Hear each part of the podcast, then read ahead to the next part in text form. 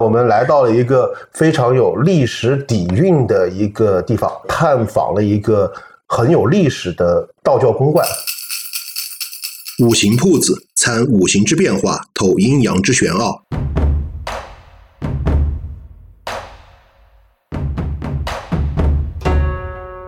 相通三界，尽达九天。心存邪僻，任尔烧香无点滴，时身正大，见物不败又何妨？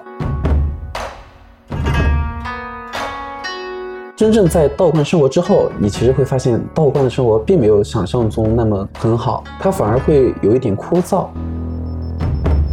它其实是在联合国当中被承认的世界级非物质文化遗产。你冬天出去裸奔也很酷的。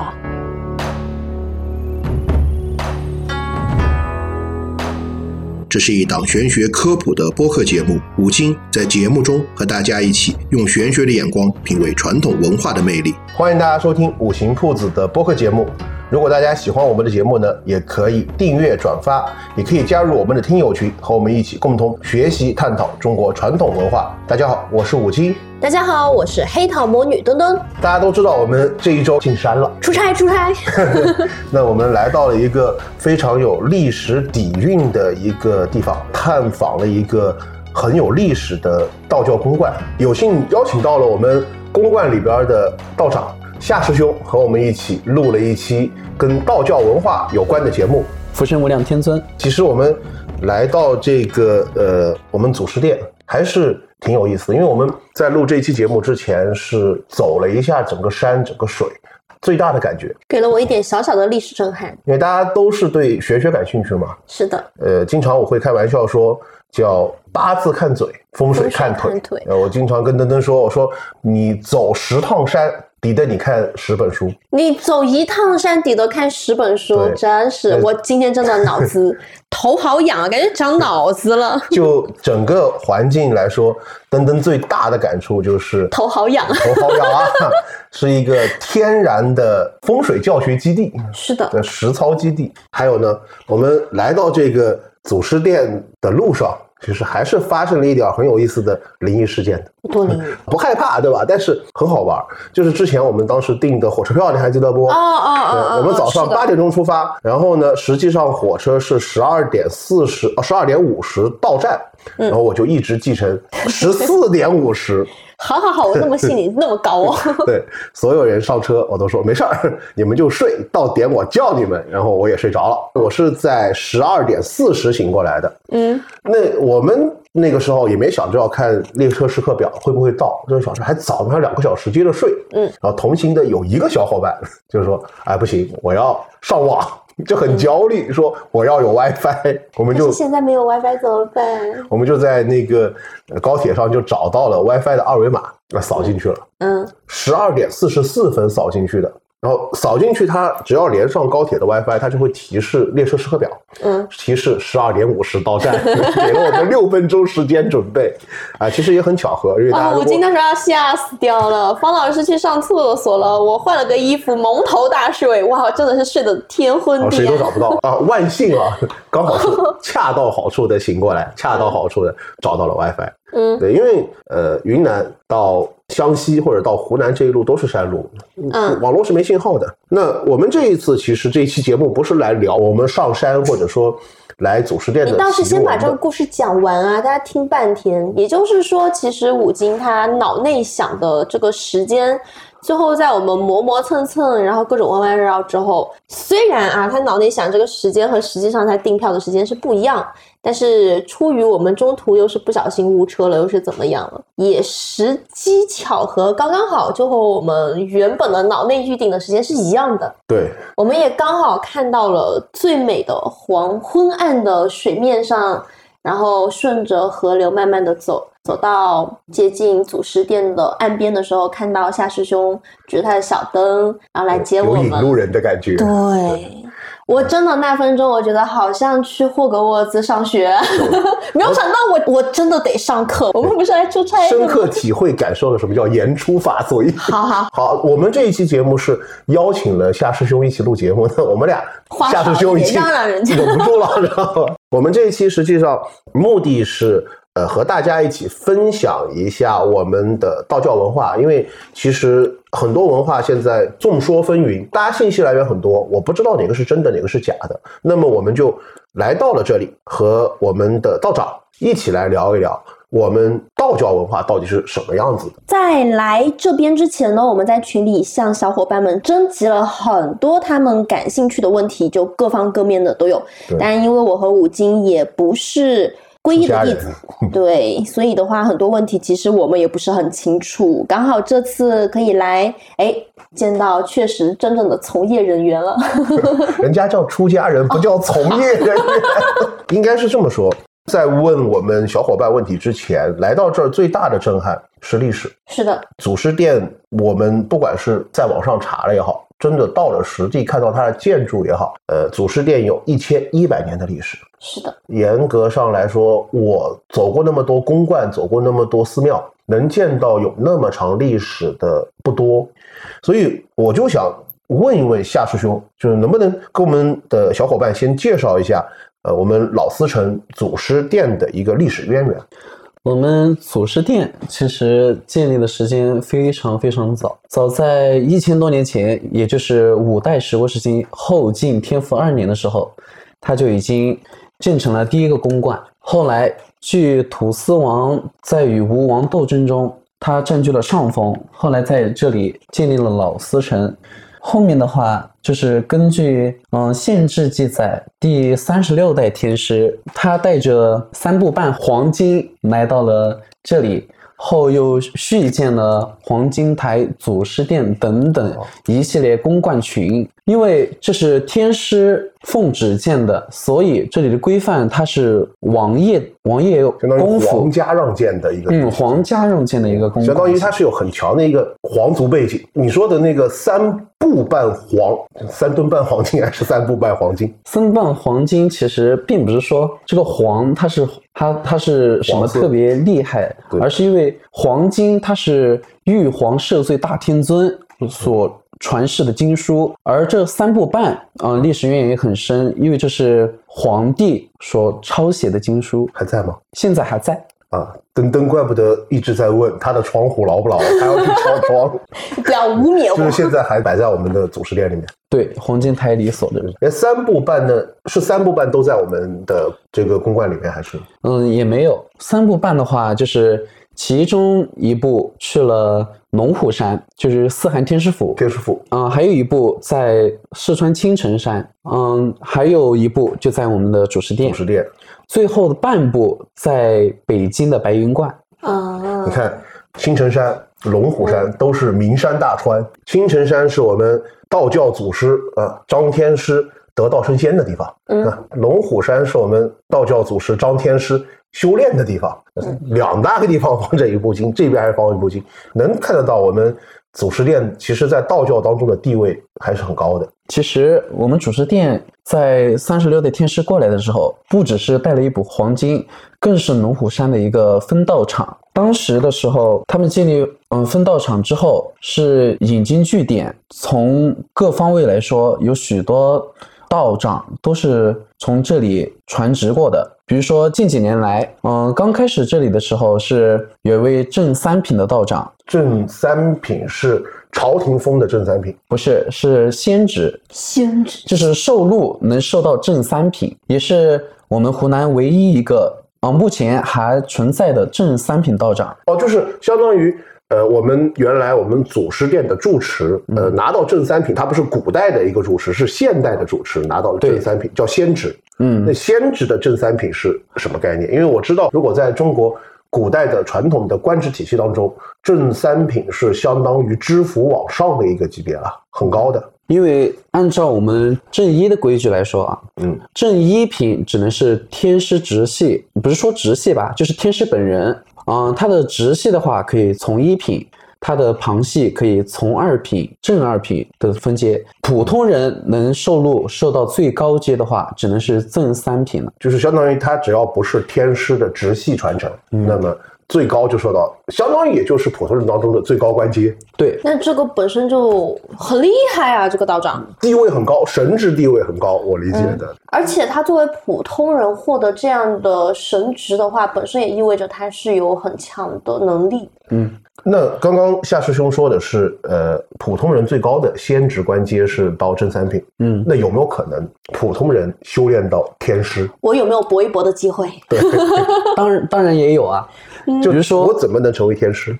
嗯，正常人来说啊，你如果想当一个道士，你得先从一个道童当起，然后道童的时候，你就是已经有了师傅，师傅教了你很多年，师傅觉得你可以了，你有这个能力了，你就去参加传渡。传渡参加完之后，你又嗯修炼了一段时间啊，你觉得你能自己独立当班，然后你就会参加一个我们比较高级的一个受品级的方式，叫做受禄。受禄啊，对我原来查过，所谓的受禄，它就像古代一样，就给你封官职了，就类似于。嗯，没错，因为这个受禄的话，按正常道理来说，只能去龙虎山四汉天师府的受禄院，然后呢，他从七品官开始封嘛。但是以前的话，其实是从从九品开始封的，但是因为现在一封，他就是授予七品官，所以说到现在来说，能封到正一品的机会已经没有了。很少，就天师对吧？必须得是。因为天师的话，并不是说只能有嗯一位天师，因为张天师的话，他是祖天师，他是我们道教共同的祖天师，而其他天师也有啊，比如说手持五明降鬼扇的萨手间萨天师，嗯、还有一人得道积田升天的许逊许天师，还有就是，嗯、我们比较熟悉的葛洪葛天师。然后其他人如果说想达到天师的境界的话，其实还是很难的。嗯、像许多老修行，他修了一辈子，他说他还没入门，也有可能说有一个。三十多岁的年轻人，二十多岁的年轻人，他已经达到了那种境界。当然，目前我没有见过，因为很难修道，确实很难。对，那怎么证明我是天师，或者我能修炼到天师，或者说在整个我们道教的体系当中被承认为天师，是有没有什么样的流程，或者说，比如说像我们这一脉，嗯，我们所承认的天师就是做三天大教，这三天大教之内能引动天雷，就是能自身与自然结合引动天雷的人，我们就愿意承认他是天师。好，大家要听好了，呃，夏师兄说了。只有说能引动天雷的那个是天师，所以说你们在外边如果碰得到什么他会引雷的，再收你个几万块钱给你做法事的 那个，肯定不是天师。天师这个钱你做不到法事，能引雷还几千块钱能给你做法事的，就只能是骗子了。其实吧，现在目前的话，按道理来说是没有天师这一职位的，因为授予天师的是历朝历代嗯的皇帝，就是光张道陵祖师，他历代的直系里面，每一代天师有些他都不是被封为天师的。相当于能通过三天大教，呃，引动天雷，还要经过一个皇帝册封的一个这样一个阶段。对，没错，因为在宋朝之前吧，宋朝也有，嗯，很多代天师虽然说是尊称天师，但是并没有皇帝册封，只是被册封为大真人。既然我觉得我们祖师殿又有了一千一百年历史，而且可能追溯历史的话是三十六代天师来建的，那我们祖师殿现在它是否对外开放？目前来说，祖师殿是对外开放的，嗯，因为它在老石城整个景区当中充当了非常重要的一个地位。啊，就是我们老司城是一个景区，没错，好我看它是只是一个国家四 A 级景区嘛，嗯没有，它其实是在联合国当中被承认的，嗯，世界级非物质文化遗产，在二零一八年申遗成功。那就相当于我们祖师殿这个公馆，它是单独的一个非遗项目，还是属于我们整个老司城这个联合国非遗的一个部分？它是属于其中一部分。那我现在就在想，像我们中国这种传统的所有的道教公观里边，还有没有具有这样就是联合国非物质文化遗产身份的公观？目前据我了解的话是没有的。实际上，我们来到这儿，呃，逛了一圈，其实这儿的人也挺少，非常幽静。是但是我总觉得，像我们祖师殿这样有文化底蕴和环境的一个道教公观需要被大家知道？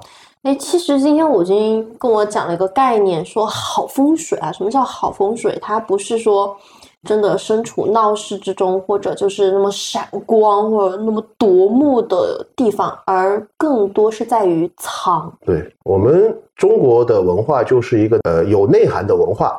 那实际上我们更多讲的好风水是藏，但是藏藏的是风水。但是我觉得作为一个有深厚文化底蕴。和文化传承的一个地方，我们需要把它传播出去，需要让大家知道，属于中国自己的宗教文化当中，我们也有联合国这个级别的非物质文化遗产。是的，我们大家都知道，呃，道教实际上它是有分不同的门派的嘛。对。那师兄你是哪个门派？我是正一派。原来昆明有一个很出名的一个说唱歌手，叫什么？焦云生啊，对，他是好像轻微派的，我才知道，呃，原来正一派他也有很多分支门派。那那个夏师兄，你是哪个分支的？我也是轻微派。巧了，这不是巧了。但是具体来说的话，我们轻微派跟大家所熟知的轻微派可能有些不同，因为现在目前所存在的。轻微派，就我们这一脉而言，我所知道的人不超过一百个。它是属于在轻微派当中又分出来一个小的法门。没错，因为在以前的时候，我们这支轻微派它分出去了两支，一支去了武当山，另一支去了福建，而我们这一脉是武当山流传下来的。在武当山的时候，它跟全真龙门派有过一段时间的磨合，所以我们的字辈现在用的是龙门字辈，相当于是用的全真的字辈。嗯，没错。在这个过程之后呢，几乎都是各自发展自己的。比如说网上所熟知姜余生的轻微派，他跟我们完全不一样。其实现在有许多小伙伴，他都会在呃一些特定的时间呀，或者平时会想去我们的道教公馆。去参观，那一般来说，如果我们去参观或者敬拜道教公观，有没有什么禁忌或者注意事项？就什么人不能去，或者什么时候不能去？这个是有一定特殊人群，不是说歧视，而是说，嗯，这是历代以来确实是这样说的，就是说，比如说，嗯，女生来月事的时候，这段时间最好是不要进庙的，嗯，嗯，除非是因为特殊原因嘛。没办法了，不得不要啊，不得不要进去啊。还有就是说，进去的时候，一般的公馆来说，它是有三条路的。嗯，比如说，靠你左手边的是一条路，你中间是一条路，右手边是一条路。而对于普通人来说，感觉其实走哪条路都无所谓。但是对正式的已经传渡过的道长来说，都会选择左边这条路，或者说是从右边这条路，嗯，上去，就是从两旁选一条路上去。然后从另一条路，就说如果你从左边上去，就会从右边下来；从右边上去，就会从左边下来。然后进入之后，你会看见一个山门，山门上供的就是我们道教的护法神王灵官。王灵官。这个时候，按照比较大的道观来说，山门的时候就有三个拱门。中拱门其实不是人走的，古代的时候都知道中拱门是皇帝走的，而官员只能从旁边进入。就是说，普通人的话，最好是从两边两边进。而且我们道教有的说法就是说，嗯，从左边进，从右边出。而此时的左边进右边出，并不是说你正对着门的左手边，而是说。门是对外的，是从你所看见的右手边进去，然后从右边出来，就是面对道观的右手边。对，嗯，没错。那其实就是一个大家去参观我们道教公观的时候，尽量不要走中间的门，从两边进去。那还有像我们去敬拜神明，呃，有没有什么样的忌讳或者注意事项？嗯，具体来说。其他宗教我不清楚，但是我们道教的规矩就是行拱手礼，嗯，就是用你的左掌抱着你的右拳，是因为我们道教认为左手为阳，右手为阴。也有一种说法就是左手为善，右手为恶。因为就像嗯，古代的时候，一般大部分人都是正常使用右手嘛，对，打人的时候也会用右手握拳这么打过去，右手所以说，嗯，对。所以右手也有说法，就是把它称之为凶手，而我们道教是遵从善念的，是吧？所以会用我们的善手包着恶手，就是凶手，这样去恭敬神明。因为我们很多人在去呃道教公观去拜神的时候，呃，他们就说有的一些居士就是会提醒他们啊，你们不要做合十礼，因为大家传统嘛，那么多年下来，大家其实习惯了去拜佛或者拜神的时候就直接合十，就会问那到底该怎么？实际上没有太过多的要求，只要去拱手礼就可以了，对吧？对，那还有很多小伙伴会问，就他们见到我们的呃道长们，就会子午诀拜神，有没有就是子午诀？普通人可不可以用子午诀去拜？其实按照我们道教的规矩来说，我们其实道长们也没有特定的用子午诀去拜神，而正常来说，子午诀其实是道者们打坐时所行掐的诀。嗯嗯，如果说有像乾坤圈之类的法器之类的，也会捏着乾坤圈之类的法器去打坐，或者是掐个子午诀打坐。不过按照正式的规矩，嗯，上香的时候上完香，我们再回来打工是可以掐子午诀打工的，因为这也是其中对神明的一个尊重。尊重。也就是说，如果普通人去道教公馆去拜神的话，没有必要说非要说你要掐着子午诀，拱手礼也就可以了。对，其实道长都没有刻意去掐子午诀，对，就拱手礼就行。大家也不要过于去纠结这个是要什么样的礼仪。其实我个人会觉得，只要礼到了，其实神明都会领悟到这个。嗯，那还有大家呃也在问，就是我们去在道教公观里边，如果我们上香，呃，这个时候有没有什么规矩？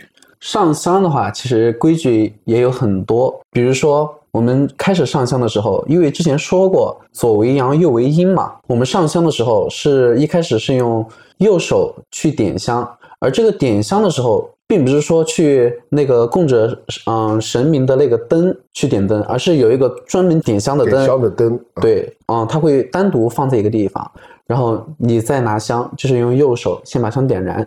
点燃的时候，如果香上有明火的话，我们是嗯忌讳用嘴去吹灭的，因为嘴它会吐出晦气。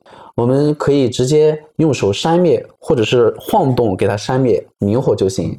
然后我们拜的话，不一定是说在观内一定要说拿着香去大殿里面去拜神，因为我们道教有个说法叫做“香通三界，尽达九天”。不管是外面的香炉还是里面的香炉，我们只要对着正殿里面正神举着香，嗯，齐眉嘛，嗯，然后对着正神行三个躬就行。就可以了。然后，如果是在外面的香炉，最好是对着香炉也打三个躬，然后上完香之后再进去大殿里面。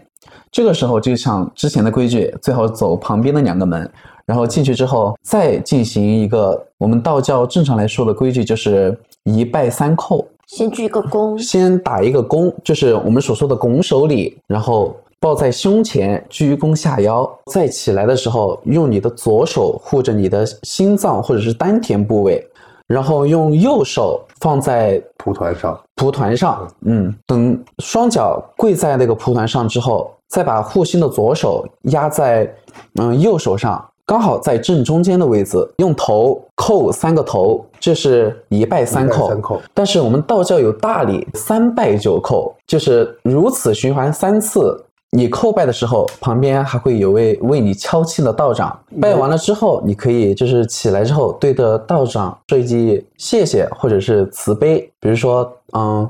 福生无量天尊啊、道长慈悲之类的话，为敲磬道长表达感谢。如果是懂一些的道长，他也会回礼。我突然觉得刚刚，我突然觉得刚刚我在祖师殿拜的时候还没拜完，我就做了一拜三叩，然后主要夏师兄还敲了磬，然后我就走了。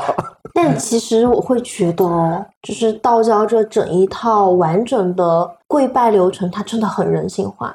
就是刚才夏师兄说嘛，我们呃上香的时候，嗯就是第一个先对着神明，呃拿香鞠三个躬，嗯，然后又要对香炉，用我理解是首先跟神明说啊这个香是我上的，然后再谢谢香炉帮我把这个香上达九天的感觉。那还有一个就是刚才夏师兄不是介绍了呃我们道教拜神的两种方式嘛，第一个叫一拜三叩，嗯呃，第二个叫三拜九叩，对吧？那刚刚夏师兄还说三拜九叩是大礼，那但是是不是我每次进殿去见到神明，我都要三拜九叩，还是说有哪些神明我三拜九叩，哪些我要一拜三叩？其实并没有说对哪位神明一定要三拜九叩，对哪些神明可以不用三拜九叩。行大礼只是说表达尊重，更敬事。正常来说，不管是对哪位神明行一个礼，就是一拜三叩，已经是很好的了。如果你就是特别欣喜或者是尊重，你可以行三拜九叩大礼。每次讲到这个，我就会想到，呃，王灵官殿前的那副对联，就是“心存邪僻，任尔烧香无点意，持身正大，见物不拜又何妨？”我觉得，无论是一拜三叩也好，还是三拜九叩也好，只是一种仪式性的东西。如果你一心向善，都做的是好事，不做坏事，你见了神明行个礼，其实也只是表示一种尊重。但是所做的所有的事情都是会被记住的。没错，因为等于过年的时候发一条新年快乐。对，但实际上你所有的功德，或者是你所有的运气、幸运，并不是因为这一个新年快乐，或者说因为这一个三拜九叩，而是因为你不好好的上持身正大。对啊，你不好好上班，你给领导发小作文又有什么用呢？当然，很多人他去拜神明也好，拜佛祖也好，很多他是有求于佛祖和神明的。那我们在呃行这个一拜三叩也好，三拜九叩这个礼的时候，可不可以同时就向神明许愿？这是当然可以的。不过这个许愿的话，它不是说你光向神明许愿，其实向神明许愿，它只是说一个等价交换的方式。就比如说，今天你在财神殿前叩拜，你说你想要发大财，但是你只想过你今年一定要发大财，而没有做出同等的付出，这一般是很少会灵验的。就是说，所谓的付出是要做一些哪些算拜神的付出？嗯，比如说你许愿的时候可以这么许，就是说，嗯，财神爷，我今年想走一个财运，然后我得到了之后，我会行一些善事，比如说修桥铺路，或者是说你赚到了很多钱，你拿出一部分捐给功德会呀、或者是说慈善基金会啊、帮助一些比你弱小的人。总体来说，就是说，你既然得到了神明给你的好处，你就要回报一些给社会，比如说社会上有需要，你可以帮助他。如果你说你是单独的，就是想要一个呃好处，但是你又不回报给别人，这就是多行不足必自毙。哪有这种好事？对我理解的就是，实际上能量在每个人身上是守恒的。对你有进，你必须要有出，而且你这个出的是善出，对或者说对人有益的出，呃，才是一个好的。哎，我听过一个原来一个道士跟我聊的一个很好玩的一个话题，这么说说你知不知道赵公元帅他掌管的是天下财帛，全天下的钱都是他的。那你跟他说你要发财，他都不知道发财什么概念，他有钱呀，所以还是要有一个具体的愿望。呃，还有小伙伴会问，就是他会看到有的人去呃神明面前去许愿就能实现，然后有的人就觉得，哎，他许愿怎么许都不灵，就是他们会想再问许愿的底层逻辑是什么？其实跟我刚才讲的是大同小出，就是说有的人他可能就是在许愿之前就已经做了许多许多善事，可能这个善事不是他做的，而是他他的祖宗，就比如说他的爷爷辈、父母辈啊或者是更高的辈祖上的阴德啊、呃还在到他身上。如果他在此时许愿的话，灵验的效果就会更明显。而有一些他就是可能就是说他的父母或者是爷爷辈，就是祖上。可能功德并不是很很多，所以许的愿可能并没有嗯特别灵验，也有可能就是说他许愿的同时，他也没有想要同等交换，就是我想要钱，但是我又不想回报社会。对，而且平时也不做什么好事儿，呃再开个玩笑。其实很多小伙伴，或者说大部分人，他其实还是关心怎么来财呀，怎么来求姻缘呀，怎么求桃花、学业等等。那还是要问一下夏师兄，像求财、求姻缘、求桃花和求学业、求事业，呃，都要拜哪些神会好一点？比如说，我们说求财的时候，我们可以拜一下赵公明元帅，嗯，因为他是正财神，守正道的财，拜他是最有用的。还有文财神比干等等一些五路财神啊，还有民间奉为关羽为武财神。那如果我就是想捞偏财，我是不是应该去拜关羽？好像不是这个说法。其实财，我们道教来说，因为我们道教是劝人向善的，嗯，因为财来说，就是君子不收不义之财，对，不要想着捞偏门，好吧？啊，对，捞偏门的话，其实说实话，我们道教并不是很赞成。所以说，想要求财，最好是行正道，做善事。嗯，我支持你去捞这个偏门。所以我给你解释一下，为什么我们看港台电视剧或者港台电影，嗯很多黑社会对或者捞偏门的，他求财拜的是关羽，对吧？他是靠兄弟发财。关羽这个时候，他实际上作用不是财神，就类似于他希望他兄弟们都能像关二爷一样讲点义气，不要背刺我。其实就就是 对，再比如说求姻缘的话，那姻缘这个其实不需要过多的解释，因为大家都知道有一位嗯、呃大神叫做月老，嗯他其实就是叫月下老人嘛。但是求月老的话，他是求阴阳相结的、管婚姻的一个布神。比如说民间传说中呢还有兔儿神，嗯，兔儿神好像我知道是求什么的，这个、啊这个是民间信仰，我们道教所正统的里面其实并没有。嗯，还有求桃花这一类的话，这只能说多打扮、多出门多。出门对。像桃花这一类，还有姻缘这一类的话，它并不是说你拜神就有用，一定就是要注重打扮，要多出门。多出门，然后要交际，多对和人多交际那如果是拉拉怎么办？其实拉拉的话可以拜姑婆神，不过这也是民间的传说，对对对并不是道教正因为中国传统没有这个东西。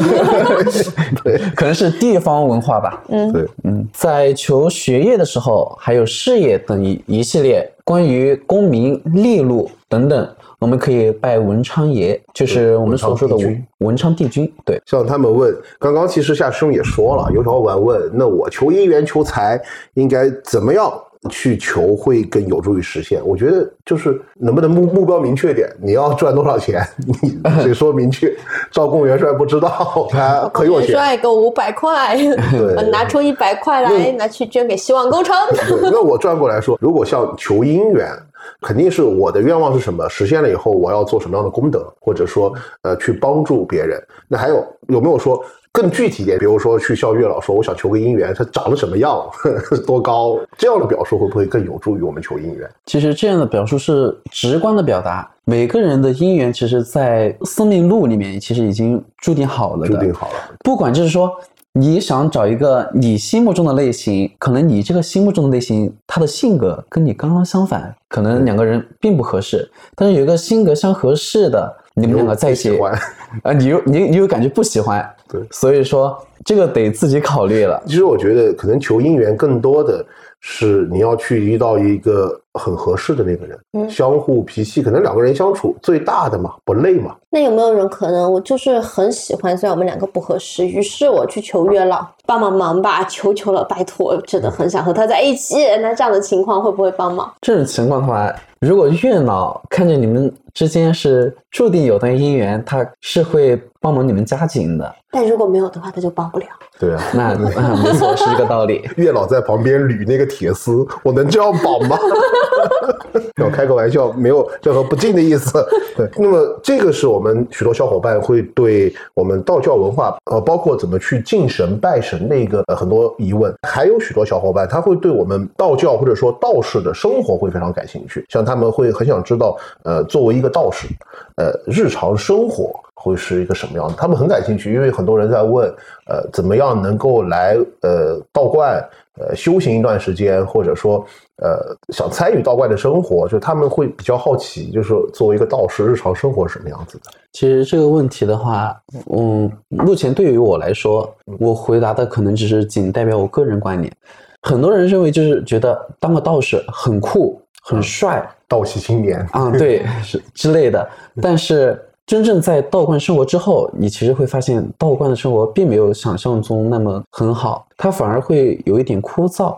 就是乏味的感觉，就是说你来了一天、两天、一个星期，你觉得嗯好玩可以，但是你如果常年待在这里的话，比如说你待在这里半年、一年之后，你可能就会对这种生活感觉到厌烦，因为确实在道观里面还是会有一点就是内心比较感觉孤独的原因。但是嗯，往往是这些孤独，其实可以缓解一些其他比较烦恼的事情。可能能更静心，知道自己是谁，想要什么，嗯，能理，清楚自己的很多想法。呃，应该说，任何一件事情，呃，一开始做，如果我们都没接触过，都会感觉很新奇。但是，也许时间长了以后，往来反复的做同一件事情，其实任何人都会觉得很枯燥、很无聊。嗯，大家可能对道士生活感兴趣的原因，不是因为道士有多么酷、多么厉害，只是说我们平时没有接触到，嗯，很新奇。嗯，没错，因为我们来到这儿，其实也看得到呀，距离产生的对，大家平时我们夏师兄也好，我们的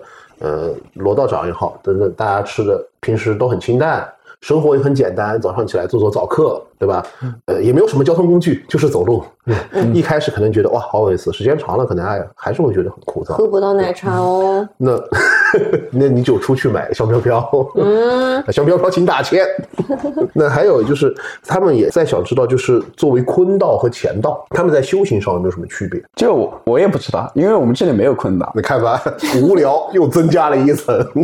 罗汉局啊，那大家其实还会呃想知道，就是如果作为普通人，呃，从普通人到正规道士，他是有一个什么样的流程？其实普通人的话，嗯，很难说，因为不一定是每个普通人他都是能当道士。嗯，因为每个人他都有自己的执着所在。对，就是因为觉得很厉害、很酷而去当道士的话，我感觉完全没必要，因为这是一条跟普通人走上了完全不一样的一条路。你冬天出去裸奔也很酷的。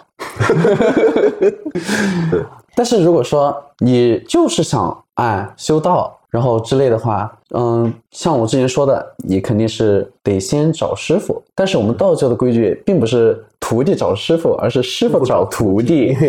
我也听到很多人说，我想当道士，然后找到师傅，说我又不收你。嗯，对，没错，因为这种的话，其实大部分道长都清楚，很多就是年轻人来了之后说，哎，我想当个道士。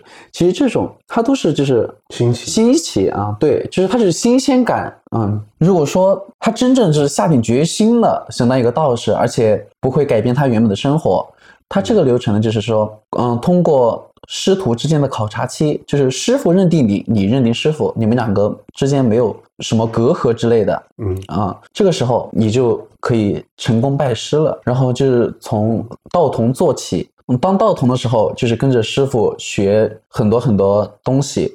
但是呢，我们道教有有一个不成文的一个小笑话啊，嗯就是徒弟徒弟三年奴隶。其实这个目的，它并不是说徒弟怎么怎么样，感觉不好。嗯，然后师傅刻意苛待徒弟，其实并不是这样，因为像我们这个行业，它确实是需要一个很稳定的一个过程，在这中间你能忍受这么几年，师傅也观察你这么多年，嗯他觉得，嗯，你这个徒弟可以，我可以给你一个上升的一个平台，他就会举荐你去，嗯，传渡，这就是我们正一道士一个流程，就是传渡以后就是传渡之后道士了。对你就可以对外宣称你是一个道士了。这个时候你就可以做法行科仪之类的。传渡是一个什么样的概念呀？传渡就相当于就是把你这个人嗯从凡人嗯禀报到上面，让上面知道，哎，我的徒子徒孙中有这么一个人。他并不是说只有拜师了之后上面就承认，他一定要通过传渡这一个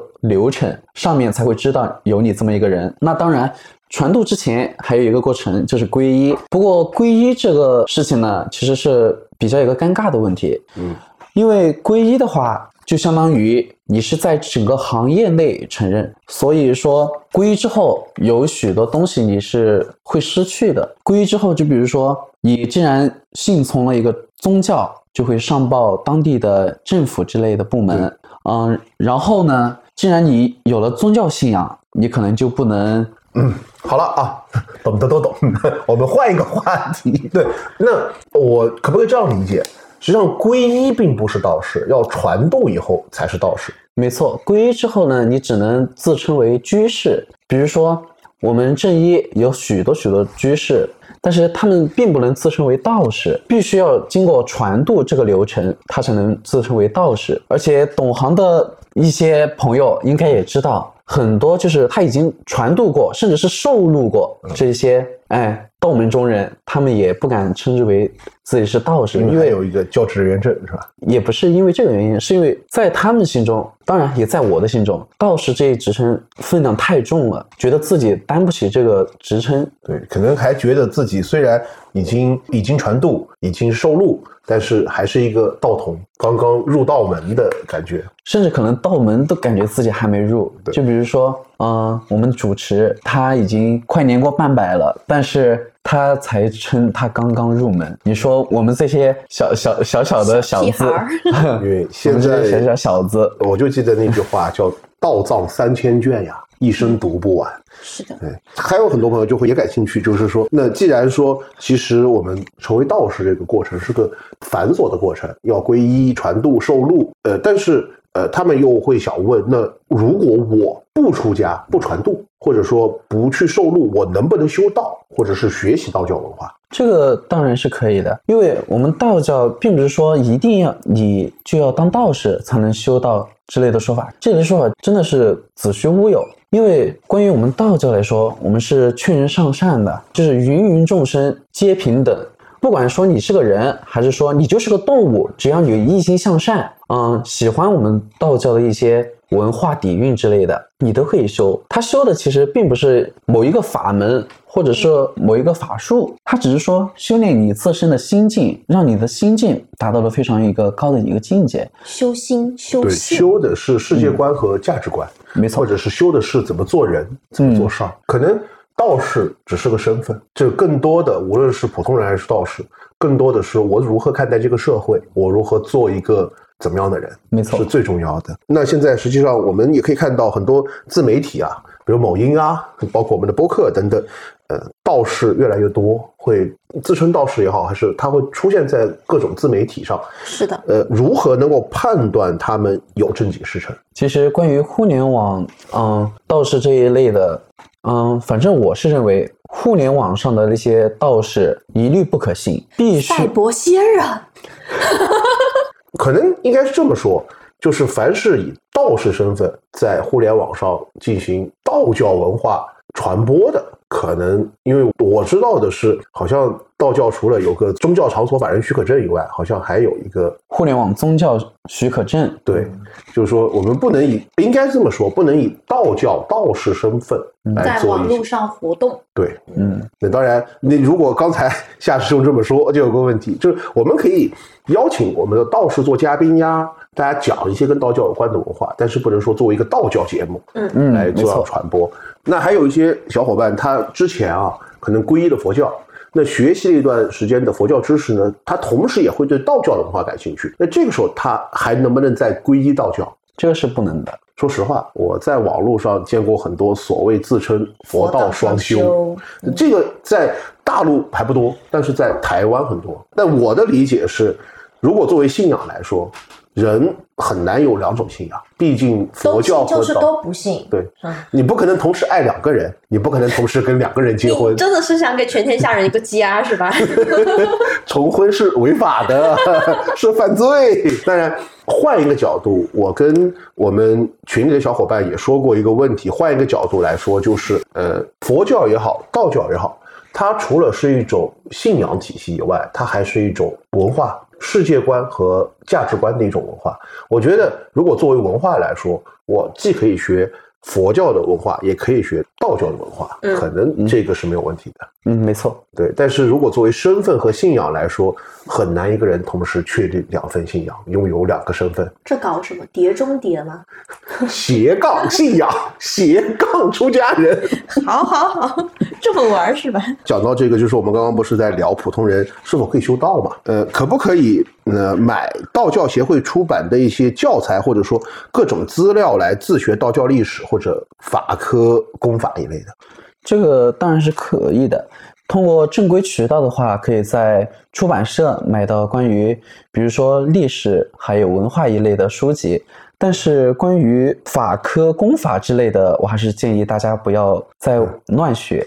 呃我们一直跟大家说说一个关于法科，不管是道教法科也好，民间法科也好，还是公法，呃，网上有各种自学的资料，你要自学，我们也不拦你，但是给你最好的建议，先去精神病院办一个长期床位。不觉得奇怪吗？这不就是在路边买到了从天而降的掌法吗？我们除了知道，就是我们一些道教书籍文化，还有什么功法法科之类。现在其实自媒体有的人很多在教一些什么道教的手诀，最有印象就是灵官诀。我经常会说。灵官诀不要随便掐，这个就是掐不好，医院骨科人多地方掐好了，那就是外伤科。就这些手诀，可不可以随便学，或者说随便结这些手印手诀？其实关于对我来说的话，这些诀的话是最好不要乱结的，因为像我们手诀的话，它不只有诀，还有咒之类的一系列，它需要同时进行的一些东西，就是说。你就是为了掐个诀有什么用呢？它确实没什么用。但是，比如说你刚刚说好的灵官诀这种的话，其实是有用的，普通人也可以用。但是没有必要的时候，确实不需要掐这个诀，不要乱掐。对对对。那走路上心慌应该掐什么？就是灵关诀呀。对，就是有没有一些说普通人呃可以掐且有用的一些，比如说走夜路呀，或者说。心里边害怕呀，心烦意乱，拿来掐的一些手诀。我倒是有听说过临兵斗者皆阵列前行，这是道家九字真言。但是怎么说呢？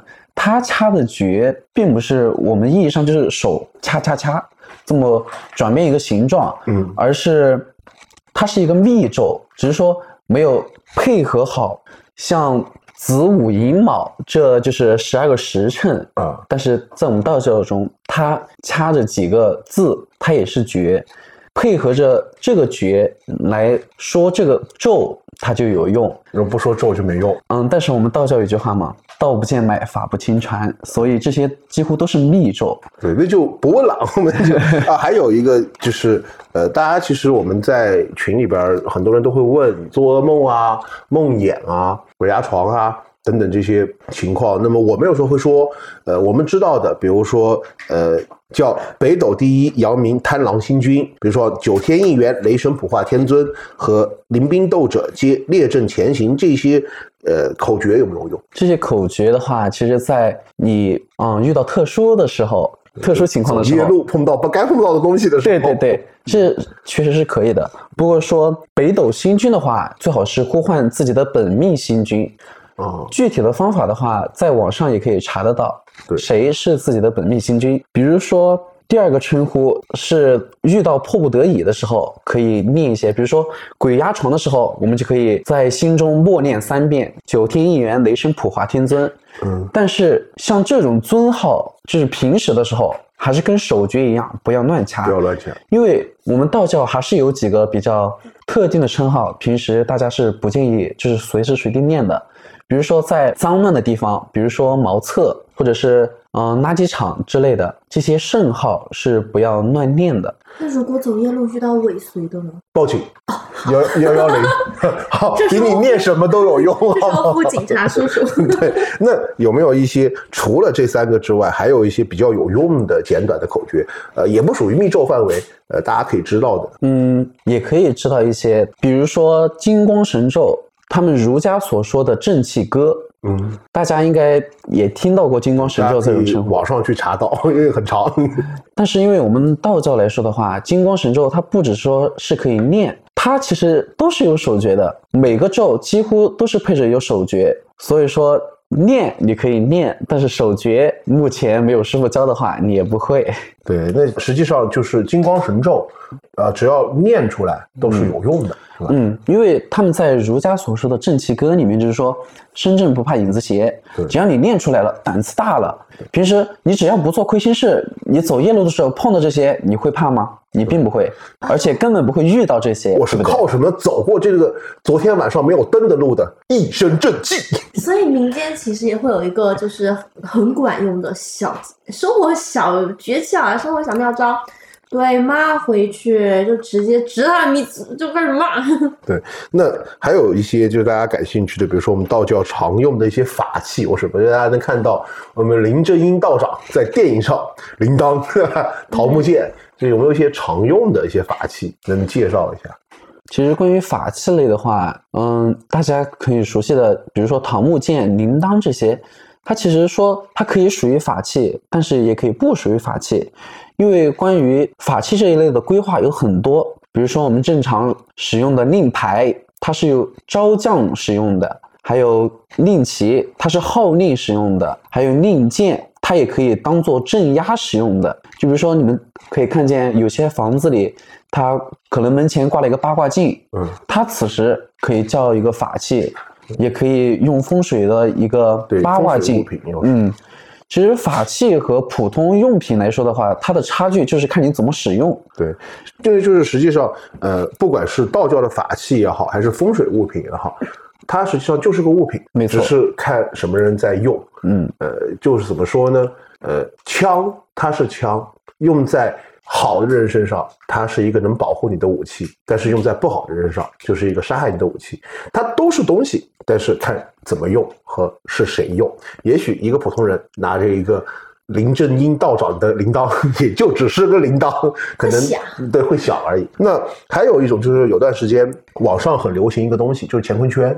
这个普通人能不能用乾坤圈？这个普通人也可以用啊，两个环套在手上也可以当个装饰品用嘛。对，也很好看。嗯，因为我之前说过了，乾坤圈其实是在道长打坐的时候为了一个心定所用的，普通人拿到的时候当个装饰品也可以呀。就。单纯就是只是个装饰品，其实没有太多的意味在里面。当然，它也可以让我们有一种文化上的感染力。嗯，但是如果说你这个乾坤圈，它有一些啊懂得都懂的一些东西在里面，它当然也可以当一个辟邪的一个物品。其实我觉得更多的就是刚刚像夏师兄说的那个。不是物品本身辟邪，而是你带了它，你心里边会有一种慰藉感和被保护的感觉。实际上还是靠着你的一身正气。没错。那刚刚我们说，其实物品它只是物品，呃，看什么人用。但是我们道教的法科里面有个，就是对物品进行加持嘛，就是很多人可能知道的佛教的开光，类似于。那比如说我用加持物品和。我们道长写的符咒之间有没有什么区别上的不同，或者说我用哪个会更好？其实按照具体情况来说，肯定是符咒会更好一点。加持的物品就是说你平时佩戴的首饰，比如说手串儿，或者是说其他的某一些东西，你进行加持了，它确实会有一些嗯能量在上面，会进行一层简单的保护。但是如果符咒的话，就看你具体是哪一种符咒，比如说有辟邪的、招财的、文昌的等等等等，它的效果肯定是会更明显一点。就专效嘛？啊，对，它是一个专门的一个物品，其他加持过的物品，它仅仅是这个物品本身会受到一层保护，带一点能量。嗯，对。所以就相当于符咒这个东西啊，它就有点像定向加 buff 嘛，靶向药。只是说。呃，加持的东西只是在物品上加了个能量啊，所以它配合作用。它甚至可以给泰迪熊加持，就变成一个加持过的加持过的泰迪熊。对，那还有就是，呃，我们给物品加持或者说符咒，它有没有使用期限？这个是有的。比如说我们这边的符咒，它会有之前会有一个过程，就是善信他想要一个符咒，对我们不会说卖给你，因为不现实。我们可以说。觉得有缘可以给你赠送一个，或者说你在我们这里做了法事，我们可以给你一张，嗯，同样法事的一张符咒。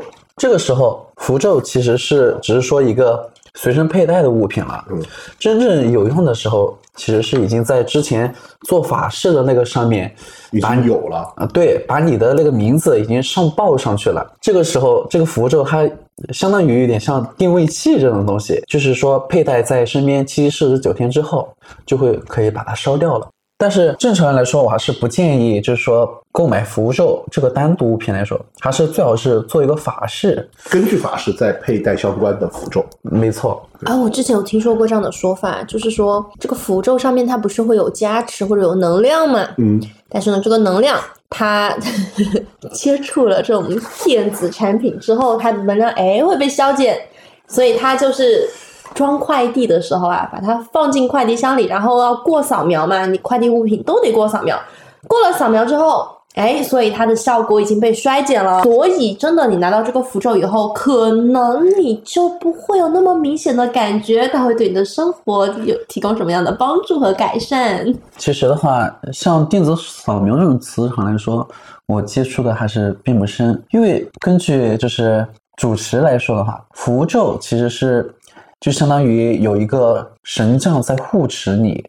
嗯，往往说符咒它给你带来的效果。是根据你自身所做的善事来决定的，就是说你做的好事越多，符咒的效果其实更强。这个如果用历史原因来说的话，就是说你以前的人他亏心事做多了，他反而想要一个东西来保平安，嗯，然后他发现啊变好了，其实并不是说因为符咒自身的原因保证你不会受欺负，而是因为你佩戴符咒这段时间你不敢再做其他什么恶事了，限制你的行为。对，那还还有一种，就是刚刚呃夏师兄说完以后，突然有个冒出个想法，就是刚刚夏师兄不是说符咒相当于定位器嘛，就类似于可能神明在天上，你装了个符咒就发了个光，神明看，哎，就是这个人。那本来呢，你的功过，你看一个神明管十几亿人，对吧？他管不过来，然后你装了个定位器，那。诶，注动了这个人，翻翻他的功德簿，你以前做坏事也会被看见的。那 开个玩笑，这个也是。那还有就是，呃，像我们通过道教公馆加持的物品，在佩戴方面有没有什么禁忌？嗯，这个也是有一些的。就比如说刚刚说的符咒，还有加持过的一些物品来说，它是不能沾染秽物的。比如说上厕所的时候，啊，或者说垃圾场的时候，在这些地方就。不要把这个东西乱扔，最好是，嗯，收起来，好好保管。因为就像符咒所说的，他有一位神将在保护着你，而这位神将他毕竟是神嘛，神鬼之类的一系列，他都是其实都是怕秽物的。如果沾染秽物的话，他可能就会失效。也就是说，之前。某一些人他不适宜来道观，就是说，呃，女生她来月事的时候，这段时期的话，最好也是不要佩戴这一类加持过的物品，因为它可能会导致这些物品失效。呃，可不可以，比如说，呃，通过道教加持过的物品，呃，可不可以和佛教开过光的物品一起佩戴？这个其实是可以的。宗教之间的，呃，那些关系来说，它是没有任何机会的，因为就是说，你佩戴一个。道教的一个啊加持的物品和佩戴一个佛教开光的物品之间来说，它并没有什么冲突的，因为双方都是属于洁净嘛，一个洁净的一个状态，一种能量的之间的互相保护你的一种状态。哎，如果我不小心把我开过光的手串放在衣服兜里，但是我忘了，然后把这件衣服丢进了洗衣机里洗了，它是不是也会失效？这个可能会有一定效果的减弱，因为毕竟衣物在洗涤的过程中会把衣物里面的那些脏东西给洗出来，它相当于就是你把一个开过光的东西丢在污水里，它可能会慢慢的削弱。最好的办法就是重新加持嘛。对，确实这样。买个新的吧，别为难人家了。给你一个符咒，然后你拿去湿哒哒的给它邮回来，然后然后跟大家说道长帮帮我。你问的是物品，如果是符咒的话，洗衣机洗没了。如果是符咒类东西的话，我还是建议妥善保管，比如说买一个小福袋挂在脖子上，或者说。现在手机都有外壳嘛，可以夹在外壳里面。因为反正是我们这一脉嘛，符咒是万万不可丢在嗯脏的地方的，因为这样反而对自己不好。它可能会从一个保护效果变成一个罪过。许多小伙伴也会很感兴趣，就是现在其实 网上会卖许多某宝啊，会买得到什么开光的什么手链呐等等，那他们就觉得，哎，这个到底怎么区分？有没有加持过或者没有加持过的物品？呃，就他们会在想，那普通人加持过的物品是不是我戴上去，哎，会有一种感觉，灵光一闪，打通了。其实，在就是在网上购买的一些开过光或者说加持过的一些物品当中啊，几乎百分之九十多全部都是唬人的。对，正常来说。只有在自己去公观里求到的、求到的，或者是嗯让道长加持的一些东西，才会有实际用途。实际上，我们这个物品有没有加持过，或者没有开过光，我们戴上去实际上是没有感觉的。所以，大家还是要通过到了公观或者寺庙来做这个这么样一个仪式。就是说，如果你佩戴了一个确实是正经经过加持，然后运输到你手里的一些物品的话。而你此时正是因为某些哎，不能说的一些原因困扰的话，它确实是有感觉的。比如说，你老是半夜做噩梦，然后梦到一些不好的东西，买了一个东西，它刚好是通过正规流程，然后加持过了，然后到你手上了。你配了之后，你会发现晚上睡觉之后，它并不会再做噩梦。当然。很大一部分原因做噩梦，它是因为自己的心理原因，对，可能过于焦虑，或者说一些身体上健康啊，或者导致的这个问题。没错，所以我会主张钱都花了，你就相信他，对，就相信 相信的力量嘛。对，现在网上还特别流行什么，比如化太岁呀、补财库呀、还阴债等等，还有还瘦身债这些，呃，道教的一些法务科仪嘛。那在做这些道教的法务科仪，就一定会有用吗？因为我的个人理解，我会把道士或者道教，呃，比作一个呃天庭和人间的一个中间的连接，就是相当于我会觉得道教做法科更像是向天庭上了一个文书或者递交了个报告，只是说跟天庭说啊，有这么一个人想干这么一件事儿，但能不能干得成，可能跟道教的法科没有关系，跟这个人可能会有关系。申请书尊敬的什么什么天尊帮帮他落款。至于 天尊帮不帮，可能还要看他个人吧。其实你说的完全是对的，因为我们道教只是有这个途径能帮你把这个文书递上去。至于帮不帮，确实是看你个人是什么品行。比如说，你这个人做了好事做一辈子，但是你无儿无女，这个时候你想求子求嗣。这个时候，我们通过我们的方法把你的愿望送上去。这个时候，你的愿望大概可能是会成真的。所以说，呃，我们道教法科能不能成真，或者能不能有用，其实还是看你做了多少好事。没错，或者是说，呃，我们通过这个法科，能让神明看到你有这个想法。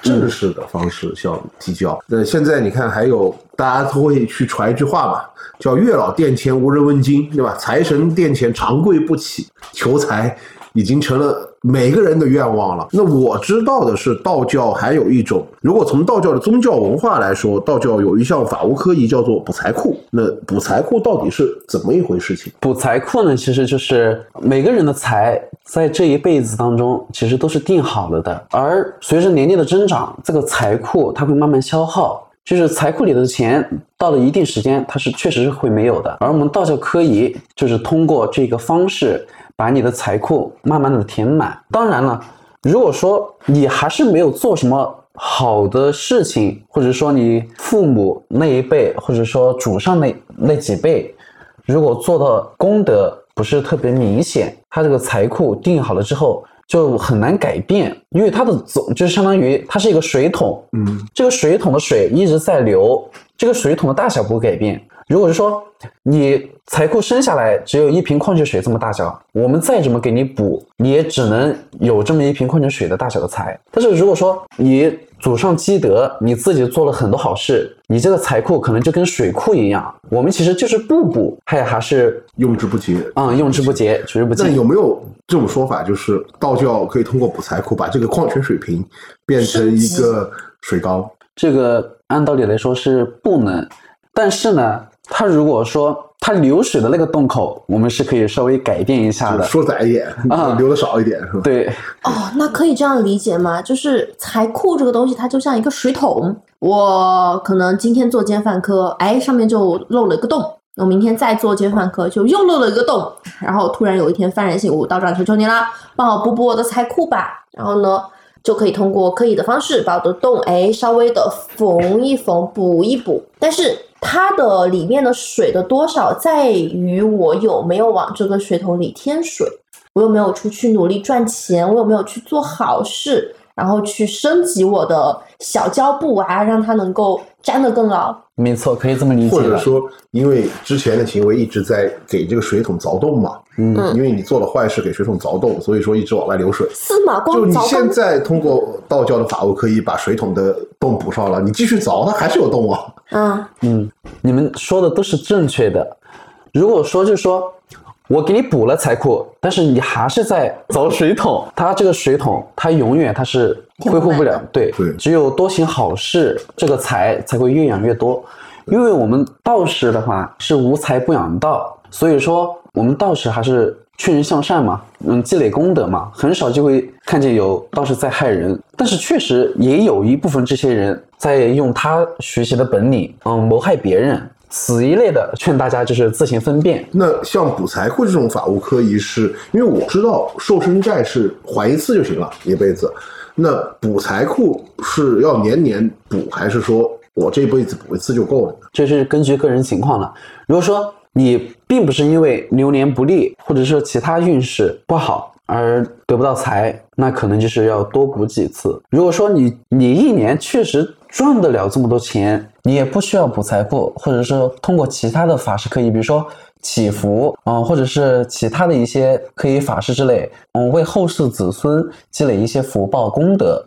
嗯，并不是说一定要补财库这一类的。如果是财运比较差的，你可以嗯补一下财库。或者说，呃，你有钱，你赚得到钱，证明你财库是好的，嗯可以做功德，也可以其实不一定非要补在你身上嘛，也可以为后人后世去做一些祈福的一些法科。那当然，我可能会觉得钱嘛，呃，都会一直在用。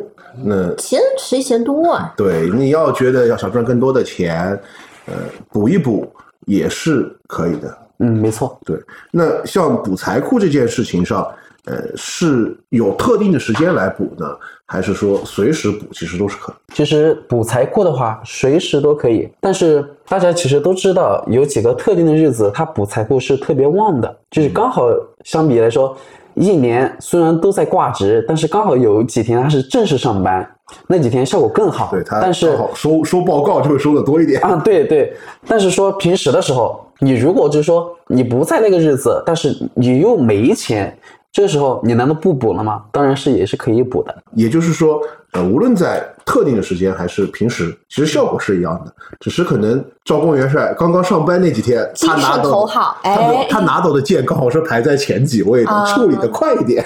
嗯，没错。我还以为是刚上班的时候精神头会好一些，处理起来快一点，但也有这种可能。也有可能呀，因为上班星期一嘛，精神好；星期五就懈怠一点。星期五开始准备出去玩了，嗯，对，这次我们的老司城祖师殿之旅呢，其实目的第一个，我们想去走访和探访一下，真的在深山里的一些道教公观，看看我们呃深山里的道教公观的文化是什么样子，特别是作为一个联合国非物质文化遗产的道教场所，它有什么特别之处？然后来了后就发现，作为深山里的一个公馆，首先这个地方就是一个天然的风水教学基地，这个是很意外的收获。然后又知道了这里藏着三部半黄金当中的一部，也跟着我们的夏师兄也学到了很多的道教方面的知识。呃，当然我们还是回归我们一贯的角度，道教它是一种宗教信仰，也是一种文化。我们需不需要做这些法科？我们需不需要佩戴加持的物品？我们需不需要符咒？不是必须的。你相信它一定会给给你带来力量。如果你没有这个宗教信仰，可能去做一些善事，去帮助一些人，它也会给你带来更大的福报。因为我们来到这里，更多的是想看看这里的文化，想看看这里的信仰。那么这一期节目就到这里结束了，大家拜拜。拜拜。慈悲。